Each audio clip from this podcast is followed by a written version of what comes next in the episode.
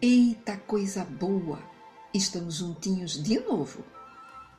Meu nome é Cristina e a nossa história de hoje se chama Pluma Azul. Vamos ouvir? Pluma Azul é uma bonita andorinha. Vocês sabem o que é uma andorinha? A andorinha é um lindo pássaro. Pluma Azul construiu seu ninho no telhado da casa de Maria Paula e lá chocou seus ovinhos nasceram oito andorinhas.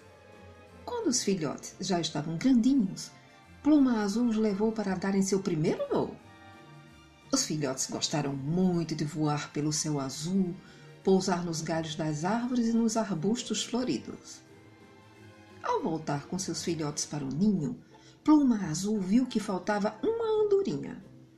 O que teria acontecido ao bichinho? pensou ela. Pluma Azul foi procurar a andorinha perdida.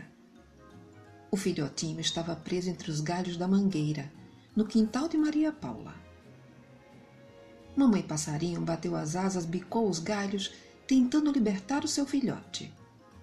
Mas ela não conseguiu e ficou muito triste.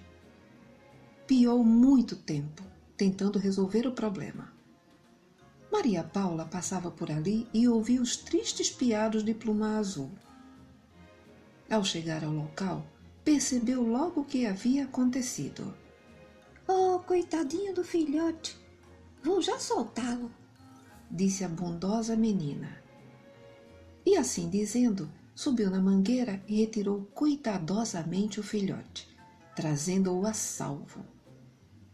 Pluma Azul ficou tão feliz que cantava e pousava nos ombros de Maria Paula, voando ao redor de sua cabeça.